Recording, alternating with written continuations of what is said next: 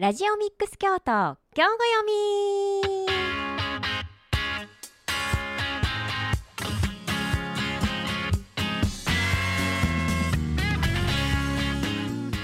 この時間は京都市北区上京区の FM870 ラジオミックス京都から京都の人も楽しめる今知っておきたい京都の旅や魅力的なスポットをご紹介する番組です。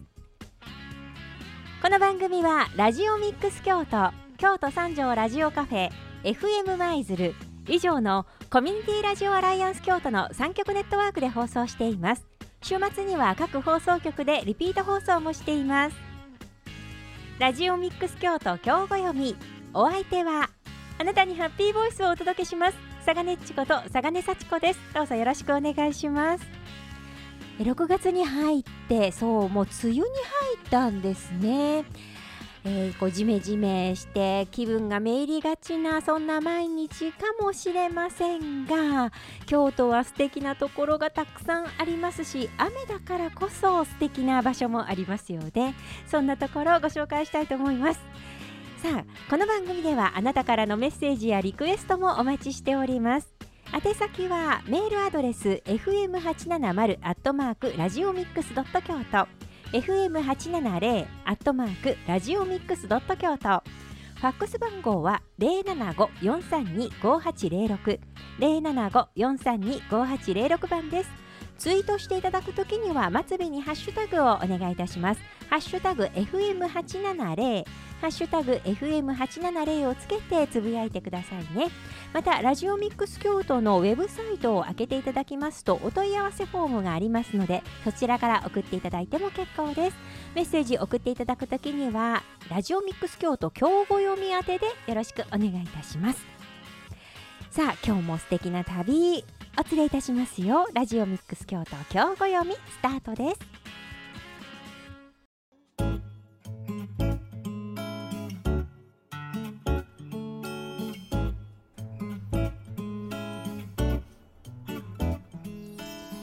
ラジオミックス京都今日ご読み佐賀ねっちこと佐賀根幸子がお送りしております。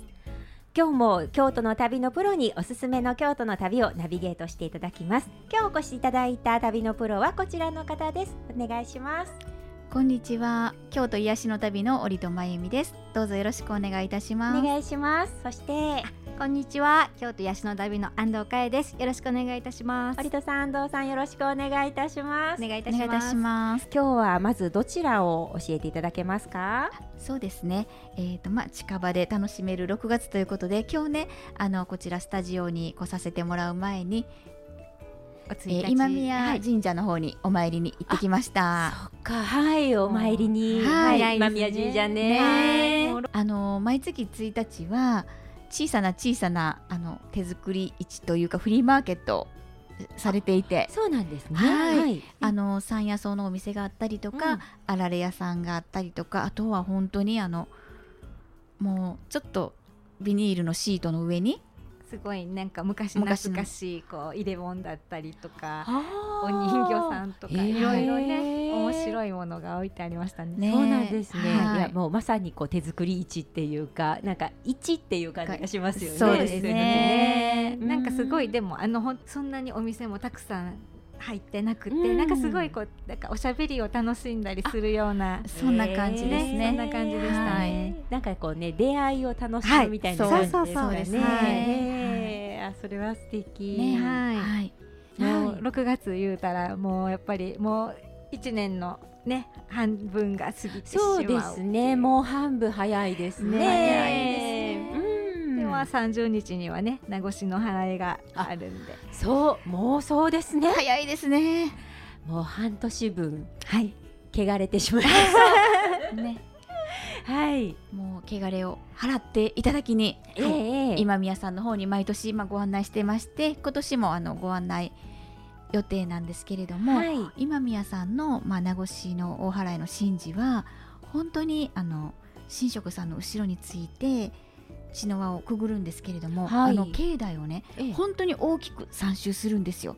だからこうずーっとあの門のところまで戻ってええあれ大きく回るのでかなりゆっくりはい。で祝詞も一緒に上げてっていうのでもう1時間弱本当に神聖な時間をああそうなんですか。お参りできるのでおすすめです。ね。私今宮神社さんはい。の名越のお祓いは、はあの参加したことがなくって、はい。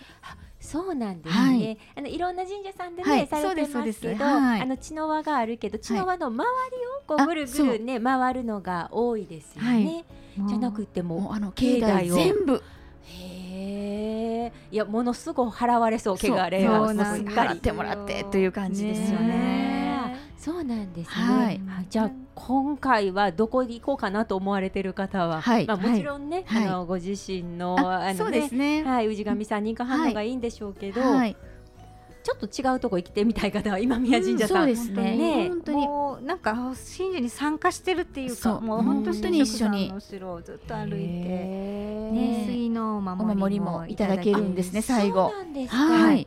いやまたそのあのお参りの仕方がわはい。からない方もいいかもしれないですね。そうやってですねねついてね、あのはい。はい歩かせていただけるんだったらね。はい。へえ。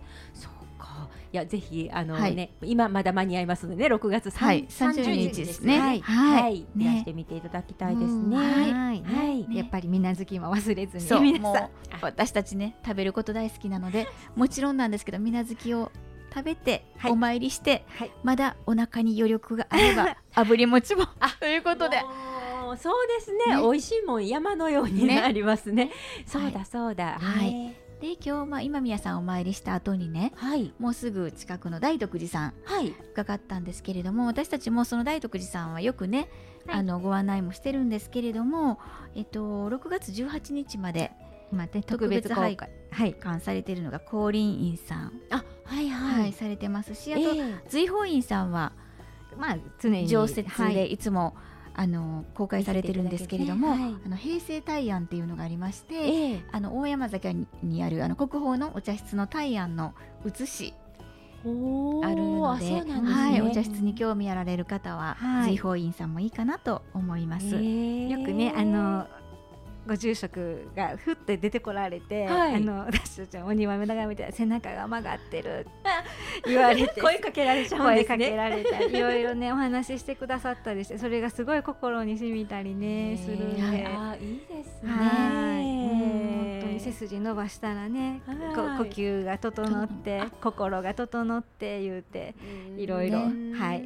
教えていただきます。教えていなるほど。はい。はいあと大場院さんも。大場院さんはいも特別公開中でして、あそうなんですね。本。当に青もみじが綺麗で、もうね苔と緑がね。緑がやっぱりすごく綺麗ですもうね。今ね緑綺麗ですよね。はい。でまあ梅雨の時期はね、はい。すごくその雨露にがある葉っぱも綺麗ですし、はい。下の水たまりにもねまた青もみじが映ったりするのでそういう景色も楽しんでいただけたらなと思いますね。確かにね、はい。そのはい。雨いやいやとか言ってるんじゃなくて、ね。まあ梅雨も楽しみながらね。ねその風情がね、そうですね。そうですよね。はい。と思います。ははいい、うん。そしてですね私たち今日ねたまたまその大徳寺さんに行ったからなんですけど、はい。あのー本坊とからの特別公開されていあて、大徳寺の本坊が、はい。はい、私たち初めて実はあの行ってきました。そうなんですね。はい。あの有名なね。ーはい、秀吉のはい。激鱗に触れたという、あ。あの赤いあの門のところもはい。くぐらせていただき、そうなんです、ちょうどね秀吉の気持ちになってくぐってみてください。っていや、言われたんですけれども、はい。こちらはあの6月4日までですので、そうなんですね。はい。はい、なんでちょっとあのこれ今ね放送を聞いてくださっているその日によってはもう終わってるかもしれないんですけれども、はい。もしそれまでに聞いていただけた方で間に合いそうだったらね、ぜひですよもうぜひ行っていね。ただきたいですよね。まあね行かれたことあります？いや私ないんです。うん。はい、あのだから見たことはあそのはい。はい。門はね、門はね。はい。はい。ああるなっていうのはあるけど、はいその下通らせてもらえるったんですね。そうなんですよ。いやーあんな間近でいろいろね見させていただく機会もないですしね。そうですね。そうですよね。はい。いや実際にこうちょっとね遠目から見るのと、あはいまたその真下から見るのとまたはい全然違うんでしょうね。いろいろお話も伺そうって、ですね。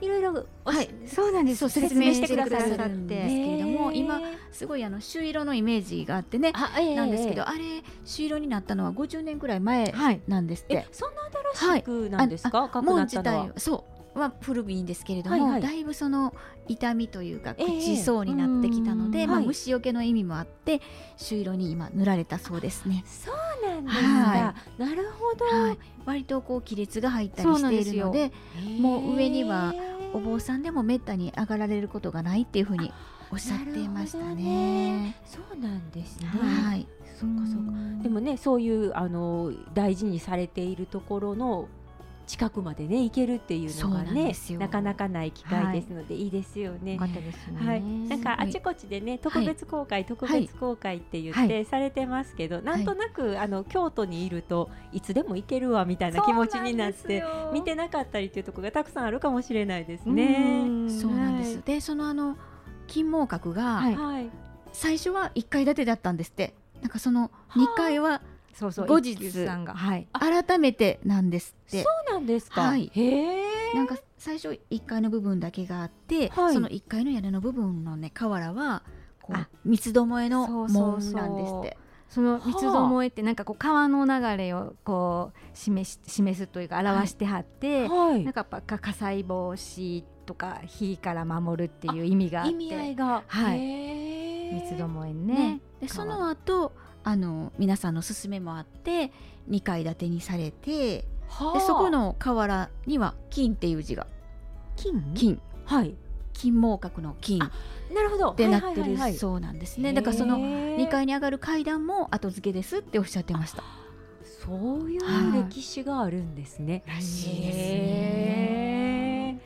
いやそんなんもね行って説明聞かなかったらなかなか知らないことですようね。ん。なんか長谷川東博の海天寿天井天井の。に。竜の絵があるんですって。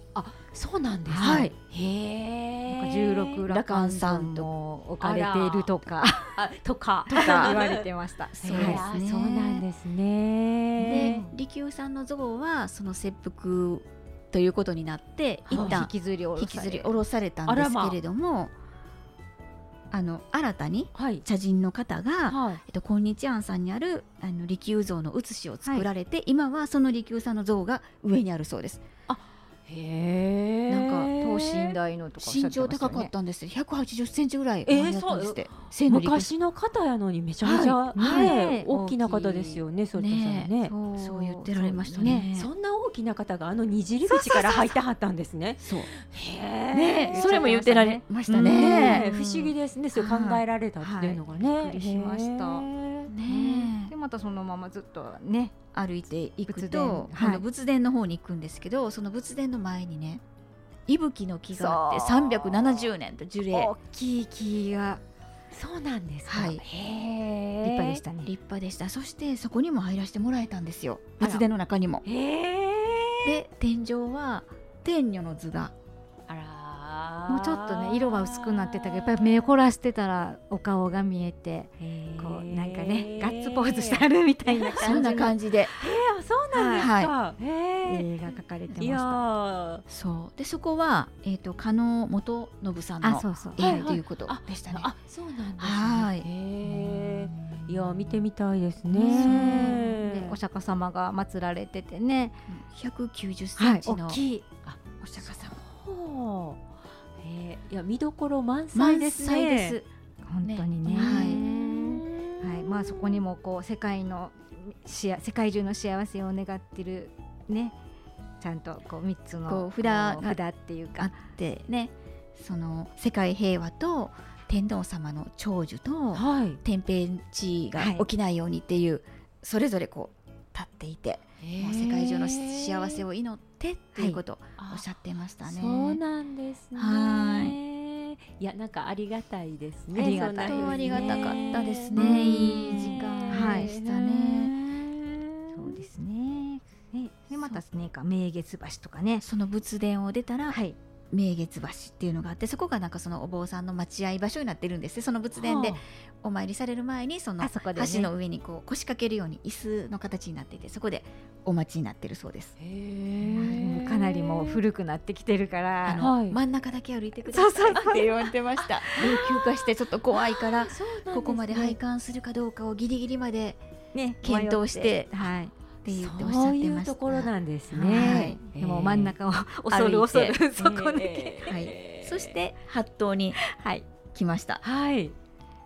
ここがねここのね天井の竜が。はい。まあまあ泣き竜っていうかよく言うじゃないですか。はいはい。こうパンパンってしたらこう泣いてる反響反響がね。うん。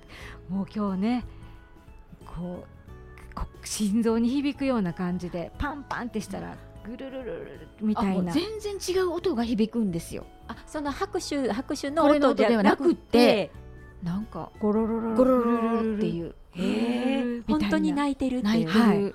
でなんでかというたらこの絵の上がなんかはい。ドーム型になってるっておっしゃってました、上見えないところがこういうふうに。う音が響くようにね。ね下のこの叩きのところのはい。瓦とこはい。れで反響してっていうふうに、ーへえいや聞いてみたい。もうぜひ行かれてください、私たちもびっくりしましたあのな泣き竜の泣き方には。そうなんですね。本当なんかなんかおかお腹のね中からぐるるる言ってるみたいなそういう感じの音なんですよえすごい音でしたよね。音でしたねで全員ねやってみてくださいって一人ずつこうさせてもらってはえあそうなんですねはいへえねでそちらの絵が加納探幽はいあそうです。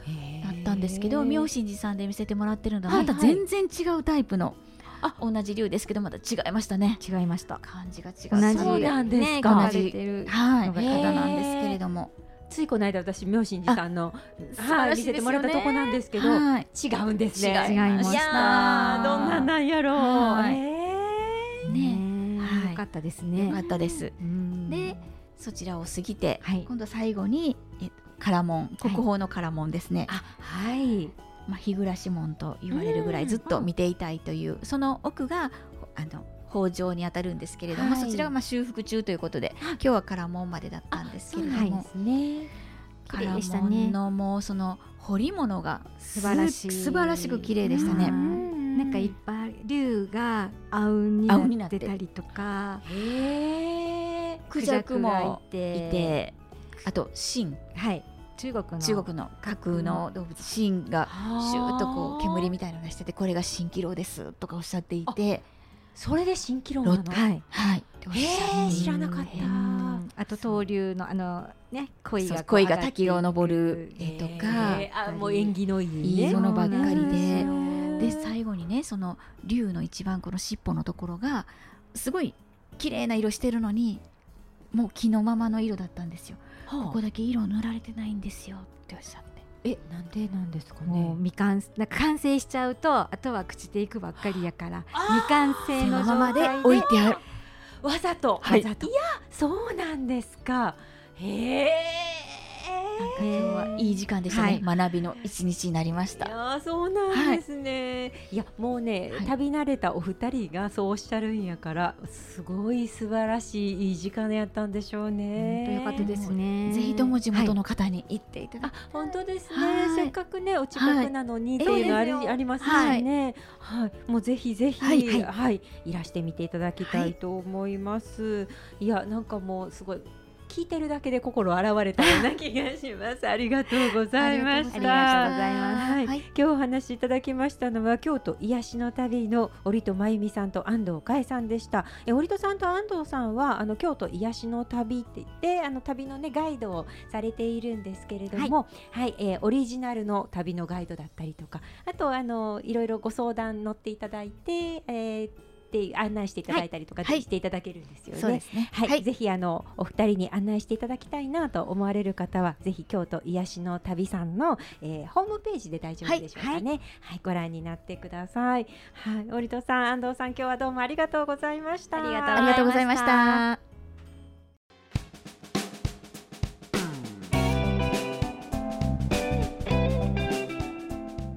ラジオミックス京都今日読み佐賀ネッチがお送りしております雨の中美しい花といえばそうアジサイですよね。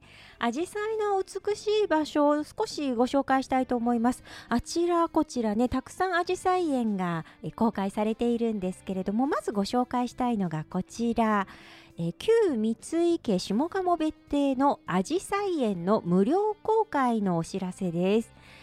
えー素敵なねあの近代建築の、えー旧三井家下鴨別邸、えーこちらの名建築とアジサイのコラボレーションが楽しめるこのアジサイ園、えー、庭園の中のアジサイエリアがあるんですが、えー、2日間だけ実は無料公開されるんですね。6月17日土曜日と18日の日曜日、えー、この2日間なんとえこの庭園内のアジサイエリアだけ、え無料公開されます。はい、え館内の見学ですとかあと庭園のメインエリアの方の見学は入館料が必要ですのでご注意ください。え場所なんですが、え京阪電車の出町柳駅えー、降りて歩いて5分ほど、えー、京都市営の市バスですね市バスですと、えー、バス停が青い橋西詰、えこちらのバス停からやはり歩いて5分ほどのところになります。旧三井家下鴨別邸のアジサイ園の無料公開。お問い合わせは、えー、電話番号075-366-4321 075-366-4321旧三井家下鴨別邸の方にお願いいたします。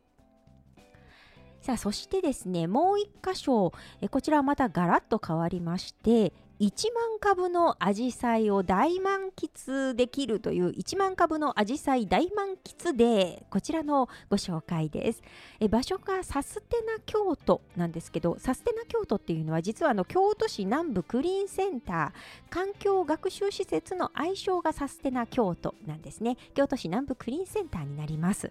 えこちら実は1万8000株のアジサイが咲き誇るアジサイの小道っていうのがあるんです。で,、えー、でこのアジサイの小道沿いの歩道に加えて一部の車道を開放しまして南部クリーンセンター内を自由に散策することができるという1万株のアジサイ大満喫デー。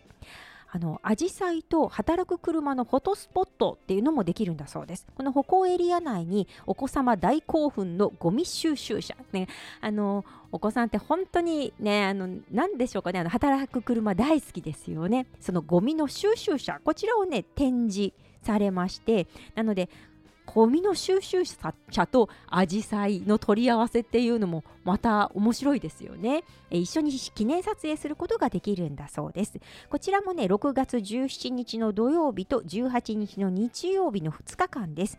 午前9時30分から午後4時30分までとなっております。でまたあの工場見学サステナ京都の工場見学ツアーができるんですね大規模施設をこうえー、見ることができてその見学した後に今度はアジサイの鑑賞ツアーこの時には専門家の解説がついているんだそうです。いろいろ説明聞きながらアジサイを鑑賞することができるツアー、えー、こちらはえー、こちらも6月17日の土曜日と18日の日曜日なんですが、えー、時間がね2回あります。午前10時から11時30分までの部と、えー、午後1時からえー、午後2時30分までのこの2回あります。えー、事前の申し込みは不要なんですけれども当日先着順で受付するということですので、えー、希望される方はお早めにいらした方がいいかもしれないですね。えー、アクセスなんですけれども、え、こちらの無料のシャトルバスが出ます。え、市バス横路車庫前そして、えー、京阪電車の中所島駅それから、えー、都エコロジーセンターあの京都市青少年科学センターなんですね。でこちらと、えー、あと地下鉄の武田駅東口、え、ここに止まる無料シャトルバスが出ますのでこちらに乗車されるのが便利かなと思います。お問い合わせはサステナ京都。はいこちら電話番号075-606-2548 075-606-2548サステナ京都へお問い合わせください。一日遊べそうですね。はい。いらしてみてはいかがでしょうか？アジサイの素敵なスポット2つご紹介いたしました。